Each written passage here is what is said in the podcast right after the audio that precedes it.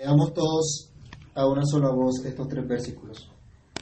Habiendo salido de allí, caminaron por Galilea y no querían que nadie lo supiese, porque enseñaba a sus discípulos y les decía, el Hijo del Hombre será entregado en manos de hombres y le matarán, pero después de muerto resucitará al tercer día.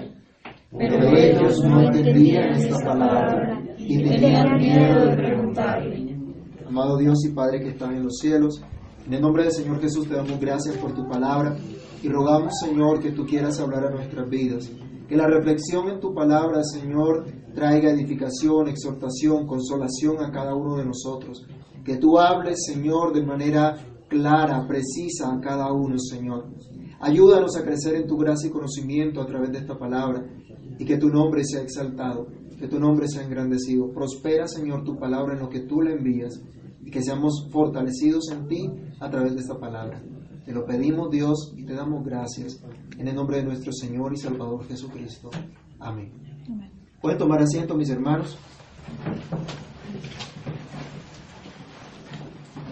El Señor Jesús está completando su ministerio de retiro, una época, un tiempo muy especial, donde está dedicando un tiempo para enseñar específicamente a sus discípulos, para estar específicamente con aquellos a quienes va a comisionar como sus apóstoles, como aquellos que llevarían la buena nueva a todas las naciones. Habíamos visto ya en el pasaje inmediatamente anterior de, de Marcos, cómo el Señor en su misericordia sanó a un muchacho que estaba endemoniado y que estaba epiléptico. Y le mostró su misericordia a él, a todos los que estaban a su alrededor, y les manifestó la necesidad de creer en Cristo, de confiar, de rendirse a Él, de descansar por completo en Él, de mirarlo única y solamente a Él, que sus vidas fuesen transformadas entonces para que vieran ellos que al que cree todo le es posible. Pero inmediatamente después de ese suceso, Él comienza a enseñar de manera particular a sus discípulos. Sigue caminando, nos dice el relato que acabamos de leer, que él sigue caminando por Galilea, pero busca que no, no se den cuenta o que nadie sepa dónde él está para poder dedicarse a los suyos. Está cumpliendo su misión, está cumpliendo su propósito de enseñar a sus seguidores. Y esta es una enseñanza central que debe estar en todo seguidor de Cristo. Es una enseñanza central que el Señor Jesús enfatiza. Y vamos a ver a lo largo del estudio de Marcos que en tres oportunidades el Señor tiene que recalcar la misma verdad. Ya lo habíamos visto en una oportunidad anterior, esta es la segunda, y luego vendrá una tercera donde va el Señor a enfatizar esta enseñanza. Y yo quisiera, hermanos, que todos nosotros hoy pudiéramos estar atentos a esta gran enseñanza, a este gran anuncio que el Señor está haciendo, porque de esto depende realmente nuestra vida cristiana. De esto depende realmente nuestro caminar con Cristo. En primer lugar, o la primera enseñanza que podemos encontrar acá es que este es un gran anuncio, ese es el título de nuestra predicación, un gran anuncio que es dado a los que están siendo enseñados. Mire, el verso 30 otra vez miremos aquí de Marcos 9, nos dice que habiendo salido de allí, caminaron por Galilea y no quería que nadie lo supiese, porque enseñaba a sus discípulos. No era momento para estar con las multitudes, no era momento para que todo el mundo corriera a buscar de Jesús una sanidad, un milagro, alguna cuestión. Era tiempo para estar dedicado con sus seguidores. Notemos en especial aquí que este gran anuncio de la muerte y resurrección de Cristo es dado a los que están siendo enseñados por Él, no a las multitudes cambiantes. Ustedes saben que las multitudes en un momentico estaban atentos al Señor. En un momento estaban diciendo, qué maravilla, todo lo hace bien. Pero veremos después, cuando el Señor fue crucificado, ¿qué decían las multitudes? Alabado sea el Señor, bendito sea Jesús. Decían, crucifícalo. Las multitudes eran cambiantes. No fue a estas multitudes a las que el Señor le, dio este mensaje. No fue a estas multitudes que andaban buscando los beneficios de Jesús, pero no a Jesús. Las multitudes cambian de opinión, lo hemos dicho. En la crucifixión se ve claramente cómo cambian de opinión radicalmente. Son influenciables y se mueven de un lado para el otro. Pero los verdaderos seguidores fueron constituidos para estar con Cristo para siempre. Cabría aquí, hermanos, preguntar reflexivamente cada uno de nosotros. ¿Soy de las multitudes que alrededor de todo el mundo, a lo largo de la historia, se han acercado a Jesús buscando un beneficio de Él? ¿O soy de aquellos que Él ha llamado y escogido por su gran misericordia? ¿Soy de aquellos que el Señor ha capacitado por su Espíritu Santo para ser uno de sus seguidores, uno de los llamados y escogidos por su grande misericordia? Hacía poco, una multitud vio cómo Jesús liberó a este muchacho epiléptico y endemoniado, ese muchacho que los discípulos no pudieron sanar, pero luego el Señor llegó en, en su ayuda y les manifestó a todos, al papá del muchacho, a los discípulos, a la gente que estaba alrededor, que todos eran faltos de fe, que no pudieron manifestar esa misericordia por falta de fe y necesitaban confiar era solamente en Cristo. Bueno, a esa multitud y a eso que les digo también, que eran una generación incrédula, a eso los dejó sin esta enseñanza en particular. A esto los dejó sin dedicarse un tiempo especial para darles este anuncio. Tampoco lo hizo a los enemigos de Cristo. Recuerdan ustedes, o si pueden repasar de pronto en su casa el pasaje inmediatamente anterior, los escribas estaban disputando con los, con los discípulos porque no pudieron sanar a este muchacho. Y nosotros reflexionábamos que probablemente se estaban burlando de los discípulos. Los estaban señalando y obviamente estarían burlándose del mismo Señor Jesús. Los escribas habían hecho alianza con los principales sacerdotes, con los ancianos del pueblo, para matar a Jesús. Eran sus enemigos, se acercaban a Él no porque querían enseñanza, no porque querían aprender, sino querían buscar un, un pretexto con el cual acusarlo para matarlo. Ese era su propósito. Bueno, a estos no fue a los que el Señor les habló. Ellos no se iban a rendir a Cristo, no se iban a convertir en sus seguidores, ellos seguirían sus propias opiniones, seguirían eh, sus propios criterios y no el mensaje del Señor. Pero a su tiempo recibirían el castigo que merece su maldad. Hermanos, hoy día hay muchos también. Hay muchos que, como decía Pablo llorando, son enemigos de la cruz de Cristo. Hay muchos que solo piensan en lo terrenal y se dicen ser seguidores de Jesús. Pero un día les llegará su castigo también y entorpecen los caminos del Señor. De estos hay en la iglesia visible, de lo que estábamos estudiando al principio en, en esta mañana. Hay gente que deja a un lado el mensaje de la cruz, que pertenece a la iglesia visible, que se identifica como cristiano, pero realmente deja a un lado el mensaje de la cruz y comienzan a adulterar el Evangelio. Veamos por favor en Gálatas, capítulo 1, el verso 9. ¿Qué dice Pablo de aquellos que cambian, que adulteran, que mezclan, que diluyen el Evangelio? ¿Qué les espera? ¿Alguien lo tiene? ¿Puede leer Gálatas 1.9? Como antes hemos dicho, también ahora lo repito, si alguno os predica diferente evangelio del que habéis recibido, sea anatema. Los enemigos de Cristo son aquellos que anuncian un evangelio diferente. No es que haya otro, pero dice Pablo, si alguno anuncia otro, sea anatema, sea maldito. Están bajo la maldición de Dios. Esta clase de gente no era la que recibía este mensaje. A esa clase de gente no le dio Jesús este mensaje, sino a sus discípulos. Dice el versículo 30, la primera parte, porque enseñaba no a los escribas, no a la multitud cambiante, sino a quién? A sus discípulos. Aquellos que fueron puestos para estar siempre con el Señor. Aquellos que fueron capacitados para dejarlo todo y seguir a Cristo. Aquellos que aprendieron que no hay mayor tesoro que seguir a Cristo. Aquellos que a pesar de sus debilidades, a pesar de sus torpezas, habían sido objetos del tierno amor del Señor. Habían sido objetos de su misericordia para ser puestos como sus testigos. Aquellos que en esta ocasión, como en muchas oportunidades ocurre también, no entienden claramente el mensaje del Señor. Mire que al final del pasaje se nos dice que los discípulos no entendían a lo que se estaba refiriendo el Señor. No entendían aquello de que moriría y resucitaría. Pero a pesar de eso, seguían siendo enseñados por Cristo, seguían siendo fortalecidos por Cristo, formados por Dios y estaban siendo llevados, encaminados a dar sus más profundas convicciones. Estos discípulos fueron los que hace un tiempo atrás dijeron, tú eres el Cristo. Cuando el Señor le pregunta, ¿quién dice la gente que soy yo? Ellos dicen claramente, tú eres el Cristo. Había una convicción firme en sus corazones.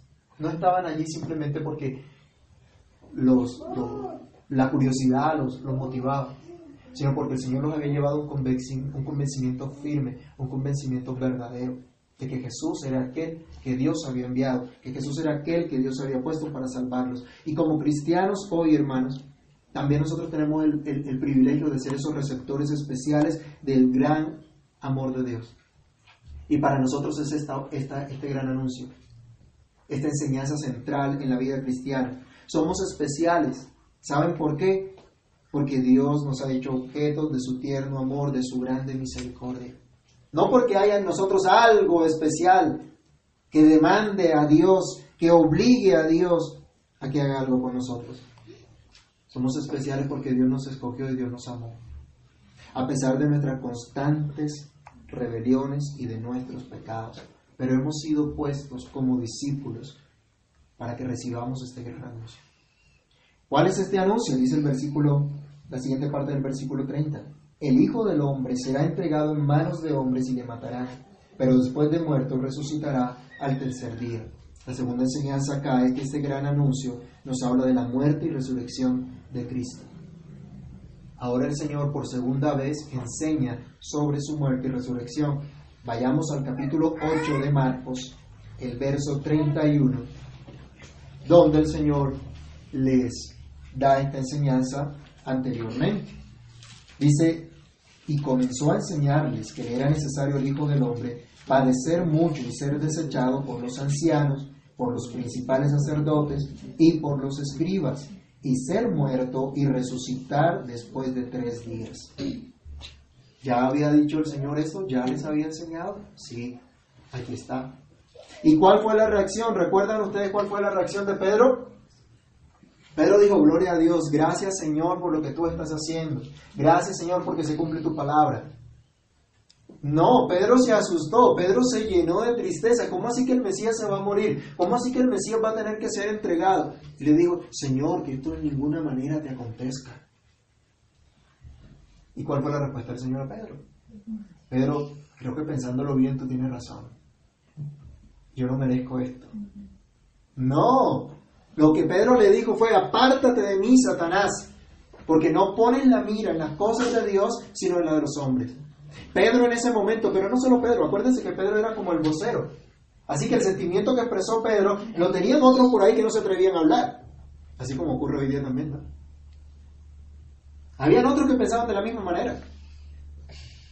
Y el Señor lo que les dice, ustedes se están identificando con la forma de pensar de Satanás.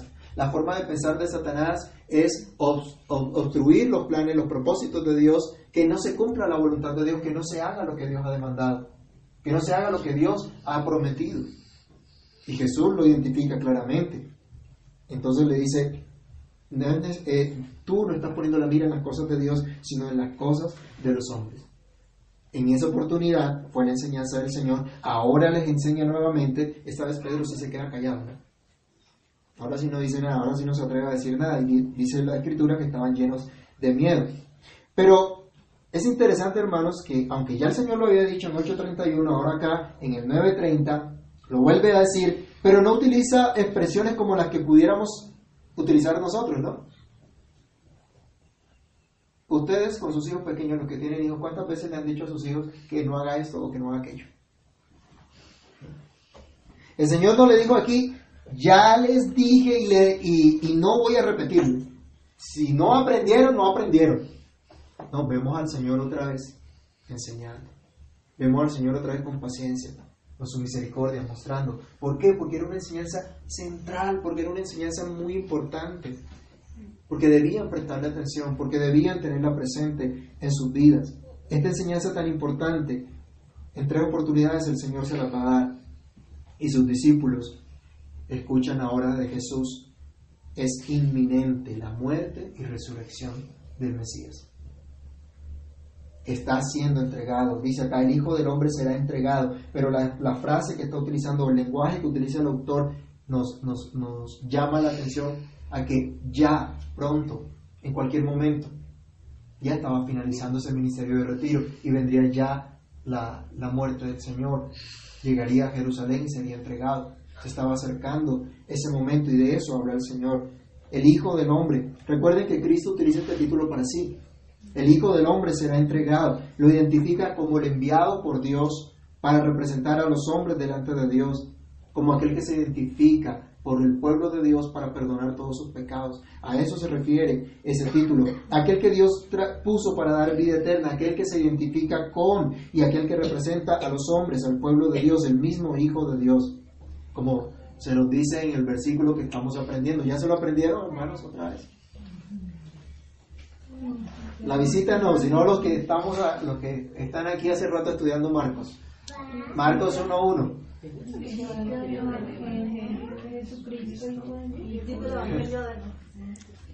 Ajá. Principio del Evangelio de Jesucristo, Hijo de Dios. Y lo voy a estar repitiendo hasta que acabemos Marcos. Todo Marcos nos está hablando, es el mismo Hijo de Dios. Ese Hijo de hombre, ese Mesías, ese siervo del Señor, ese siervo sufriente, es el mismo Hijo de Dios. Él debía ser muerto conforme a lo que Dios había determinado. Leamos por favor Hechos, capítulo 2, versículo 23. Hechos de los Apóstoles, capítulo 2, verso 23. El que lo encuentre lo puede leer. A este, entregado por el determinado consejo y anticipado conocimiento de Dios, prendisteis y matasteis por manos de enemigos, crucificándolo. Miren que aquí el, el apóstol Pedro cuando está predicando al pueblo le está diciendo, ustedes mataron al Señor, ustedes crucificaron a Cristo. Pero ya estaba determinado por Dios. Ya Dios lo conocía de antemano, ya Dios lo había ordenado de antemano, ya Dios lo había propuesto así. Y en los profetas encontramos lo que pasaría con este Mesías pero ellos tenían una concepción equivocada del Mesías y vimos nosotros ya en otra oportunidad que el Señor está precisamente corrigiendo esa visión que tienen acerca del Mesías, corrigiendo esa idea que tienen sobre el Mesías, que no era cualquier rey del, del mundo, sino que era el pues, aquel rey puesto por Dios, aquel salvador del mundo que debía morir por el pecado de todos los hijos de Dios, de todo el pueblo de Dios. Así que el propósito de Dios, que es santo, que es justo, que es sabio, se está cumpliendo, se está llevando a cabo. Es lo que Jesús les está diciendo. El Hijo del Hombre, el Mesías, el puesto por Dios, ha de morir. Así que este anuncio es el anuncio de aquel, y como dice otra vez Marcos, lo que habíamos dicho, es el mismo Hijo de Dios. Debía morir. El Mesías esperado no iba a ser un gobernante como el, César eh, del Imperio Romano o como cualquier gobernante que haya existido sobre la faz de la tierra. Leamos Isaías capítulo 53, versículos 10 al 11. Se tenía que cumplir lo que estaba escrito. Se tenía que cumplir lo que el Señor había prometido. Y acá, ¿qué es lo que dice que iba a ser ese, ese Mesías? 53, 10 al 11 del, del profeta Isaías. Con todo eso, Jehová quiso quebrantarlo, sujetándole a padecimiento. Cuando haya puesto su vida en expiación por el pecado, verá linaje, vivirá por largos días, y la voluntad de Jehová será en su mano prosperada. Verá el fruto de la aflicción de su alma y quedará satisfecho. Por su conocimiento justificará mi siervo justo a muchos y llevará las iniquidades de ellos. Era necesario. El Señor lo había dicho, era necesario, tenía que cumplirse. Entonces este mensaje es tan importante que el Señor ha establecido en tres oportunidades esa enseñanza. Pero luego, cuando Él instituye la cena del Señor, también va a dar esta misma enseñanza, porque esa, esa ordenanza especial que coloca el Señor nos habla de eso. Nosotros creemos que esta ordenanza, y la llamamos, es un sacramento, porque nos habla de, de una promesa, de un juramento sagrado que Dios ha hecho, y porque cuando participamos de Él, el Señor llama al, sacramento como tal, llama a esa ordenanza como tal por el significado, por lo que eso significa, por lo que eso señala. Leamos por favor Lucas capítulo 22, versículo 19. Cuando el Señor instituye la cena, cuando el Señor toma el pan y lo reparte a sus discípulos, les dice, esto es mi cuerpo que por vosotros es dado. Haced esto en memoria de mí. Pero luego el apóstol Pablo también en 1 Corintios 11:26 nos va a decir, así pues, todas las veces que comieres este pan y bebiereis esta copa, la muerte del Señor anunciáis hasta que Él venga. Eso es lo que conmemoramos, eso es lo que testificamos cada vez que participamos de la cena del Señor. De modo, pues, hermanos, que esta enseñanza es muy importante. El Señor nos ha dejado entonces un sacramento para que observemos constantemente, para que recordemos la necesidad de la muerte expiatoria de Cristo por su pueblo, pero no solo su muerte, sino también su resurrección. Aquí nos dice, el Hijo del Hombre será entregado en manos de hombres, le matarán, pero después de muerto resucitará al tercer día. El Señor decía en su enseñanza, ya está pronta la muerte de Cristo, ya está pronto el día para ser entregado, pero una vez muerto tendrá que resucitar. El consejo de Dios se cumpliría, la profecía que Dios había dado se cumpliría y el Señor manifestaría su gran poder. Dios determinó que fuera muerto, que lo mataran, que hombres impíos, perversos lo mataran.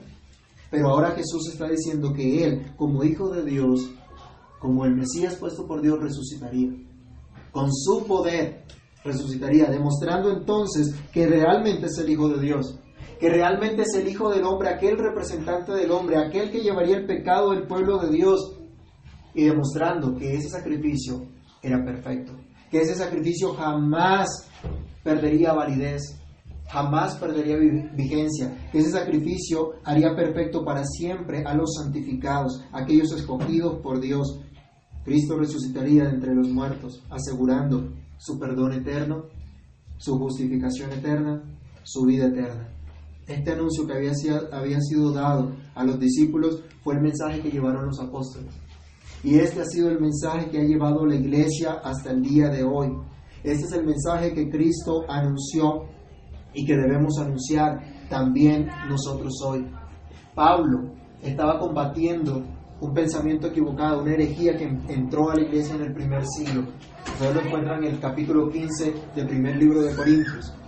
Y él está diciendo, si Cristo no resucitó, vana es nuestra fe.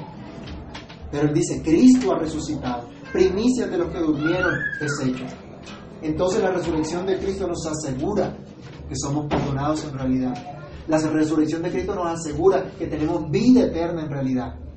La resurrección de Cristo nos asegura que ahora somos pueblo de Dios y estamos unidos con Cristo por siempre, por toda la eternidad. Pero dice el verso 32, hermanos, del pasaje que estamos estudiando, pero ellos no entendían esta palabra y tenían miedo de preguntarle. La última parte de la enseñanza nos dice que este gran anuncio es una, nueva, una buena nueva para meditar, para reflexionar. El verso 32 nos acaba de decir que ellos estaban llenos de miedo ante esta noticia, no la entendieron a cabalidad. Probablemente no les cabía en la cabeza que el Mesías debía morir. No les cabía en la cabeza que ese rey tenía que ser muerto. Y menos entendían lo de resucitar. Ellos sabían, tenían una esperanza de una resurrección el día final, pero nunca habían visto que alguien resucitara y quedara vivo para siempre. Ni siquiera de los que resucitó el Señor, esos murieron. Ellos no habían visto eso, ellos no, no, no entendían eso. Tal vez nosotros diríamos, qué duros eran los discípulos, ¿no? Qué duros, qué testarudos para aprender. ¿Y nosotros qué tan diferentes somos? Para aprender lo que Dios nos ha dicho una y otra vez. No se atrevieron a preguntar, tal vez recordando lo que le pasó a Pedro, dirían, uy, ¿qué tal si le volvemos a preguntar cómo? Si antes nos dijo apártate de mí, Satanás, ¿qué dirá ahora? Bueno, eso es pura especulación. Tal vez tendrían temor por eso, ¿no? Pero no sabemos qué otra cosa pensaría, pasaría por la cabeza de ellos. Pero habían cuestionamientos. A veces, hermanos, el Señor nos permite situaciones que no entendemos. No para que nos desesperemos, no para que nos angustiemos, sino para que reflexionemos, para que meditemos. No hablemos a la ligera, sino que consideremos lo que Dios quiere hacer. En este caso específicamente, el Señor dio este anuncio a los suyos asegurando el cumplimiento de la obra que le había sido encomendada, asegurando el cumplimiento del propósito de Dios. Y esto será el eje de la predicación de los apóstoles y es el eje de nuestra vida cristiana. Y eso era lo que predicaba Pablo, a Cristo y a este crucificado. Y eso es lo que tenemos que anunciar. Y eso es lo que tenemos que predicar una y otra vez, una y otra vez. Ese es el llamado que tenemos. A eso nos llamó Dios. ¿Y saben por qué tenemos que repetir una y otra vez este mensaje, hermano? Porque fácilmente cambiamos nuestro foco, cambiamos nuestra mirada de ese mensaje central. Y necesitamos acudir a Él. Meditar entonces en la obra de gracia de Dios, el Mesías, el Hijo de Dios, el Todopoderoso, el sin pecado alguno, el que no tenía falta alguno, tenía que morir por el pueblo del Señor. Debía ofrecer su vida en sacrificio por un pueblo rebelde, inconstante, que una y otra vez se apartan de la voluntad revelada de Dios, tal como había ocurrido con los mismos apóstoles. Pedro, pero un pueblo que era amado por Dios, un pueblo que era objeto de la misericordia del Señor, un pueblo sin nada que ofrecer a cambio de su salvación, un pueblo sin nada que ofrecer a cambio de sus pecados, pero un pueblo que obtenía beneficio constante de Dios, a quien el Señor vino a buscar, a quien el Señor vino a salvar, a tener comunión con Él, comunión que vemos, Dios ha querido siempre tener con su pueblo desde el jardín del Edén. La buena nueva entonces nos lleva a meditar en la gracia de Dios efectuada en Cristo, a reconocer que no merecemos nada de parte de Dios, pues nuestras maldades, nuestras transgresiones, nuestros pecados solamente merecen la muerte. Pero Dios nos ha favorecido con lo que no merecemos, con su amor, con su misericordia, con el perdón de todos nuestros pecados, con la vida eterna. Y esto, a pesar de nuestras faltas constantes, de las preocupaciones que nos enferman y que nos alejan de la confianza en Dios, de las acciones u omisiones que cometemos. A pesar de eso, ¿qué hace el Señor? Nos da su palabra y nos lleva constantemente a la fe, al arrepentimiento, a la confianza en la obra de Cristo, a renovarnos en nuestra unión con Él, a capacitarnos para morir más y más al pecado y meditar en esta buena nueva que nos da esperanza. Este mensaje, en lugar de entristecer a los discípulos o de preocuparlos o, que, o provocar falta de entendimiento, debía llevarlos a la esperanza. El mensaje de la muerte y resurrección de Cristo es un mensaje de esperanza para nosotros hoy día también. Y es el mensaje que debemos comunicar. Leamos por favor Gálatas capítulo 2, versículo 20. Y vamos preparando Apocalipsis 26 y Romanos 14, 8. Vamos a ver estos tres pasajes que nos hablan de esa esperanza que nosotros tenemos por lo que Cristo ha hecho y por la identificación que tenemos con Cristo. Gálatas capítulo 2, versículo 20, un pasaje muy conocido y que de pronto muchos se saben de memoria. Con Cristo estoy que juntamente crucificado. Y ya no vivo yo. Estoy juntamente crucificado con Cristo. Luego, si Cristo murió, yo también morí con Cristo. Si Cristo fue a la cruz, yo también fui con Cristo a la cruz, porque estoy unido a Él, porque estoy identificado con Él, porque Él vino a identificarse conmigo, porque Él vino a representarme a mí, a morir en la cruz por mí. Dice el mismo Pablo también, si estamos identificados con Cristo, tenemos esperanza porque Él murió, pero Él no se quedó muerto, sino que resucitó. Veamos Apocalipsis capítulo 20, versículo 6. ¿Qué dice? Bienaventurado y santo el que tiene parte en la primera resurrección. La segunda muerte no tiene potestad sobre estos, sino que serán sacerdotes de Dios y de Cristo, y reinarán con él mil años. Miren, si murimos con Cristo, si hemos muerto con Cristo y hemos sido crucificados con Cristo, también hemos sido resucitados con Él. También vivimos con Él. Y aquí dice, bienaventurado aquel que ya participó de esta resurrección, porque en la muerte segunda, cuando venga el día del juicio, cuando venga la condenación eterna sobre los impíos, dice, Él no va a morir. No va a estar separado de Dios para siempre, sino que va a estar eternamente con el Señor. Es un mensaje entonces de esperanza. No vamos a morir para siempre. Tal vez aquí, mientras el Señor llega, no sabemos qué día será, Tal vez algunos nos adelantaremos, otros nos atrasaremos un poco. ¿Sí? Y temporalmente sufriremos la consecuencia de la muerte, del pecado. Habrá muerte, y es lo que vemos constantemente. Pero hay una esperanza de vida eterna. Y dice que la muerte segunda, la separación eterna de Dios, ya no vendrá sobre nosotros. Así que hermanos, dice el mismo Pablo en Romanos capítulo 14, versículo 8, que si vivimos, para el Señor vivimos. Y si morimos, para el Señor morimos. Así que sea que vivamos o sea que muramos, del Señor somos. Le pertenecemos a Él. El mensaje de la muerte y resurrección de Cristo nos dice que le pertenecemos a Él, que estamos unidos a Él, que hemos muerto con Él, pero que también hemos resucitado con Él, que vivimos con Él, para Él. Así que hermanos, tener una economía estable y holgada, tener una salud excelente, una familia ideal, no es lo que nos da esperanza. El gozo, la seguridad aquí y ahora por la eternidad no está en esas cosas, sino en la muerte y resurrección de Cristo. Solo en eso. Mire cómo perdemos el foco muchas veces, ¿no? ¿Encontramos realmente ese gozo, esa esperanza y esa certeza por la muerte y resurrección de Cristo? ¿O porque tenemos el buen empleo y el dinero que necesitamos para suplir nuestras necesidades? Perdemos el foco constantemente. Lo único que nos da verdadero gozo es la muerte y resurrección de Cristo, la verdadera paz, la verdadera esperanza, la verdadera vida. El gran anuncio de la muerte y resurrección de Cristo, lo que implica esto, vivir para la gloria de Dios, el gozo del pueblo del Señor. Este anuncio entonces es una buena nueva para meditar en la gracia, en la esperanza que Dios nos da, pero también en la seriedad del Evangelio.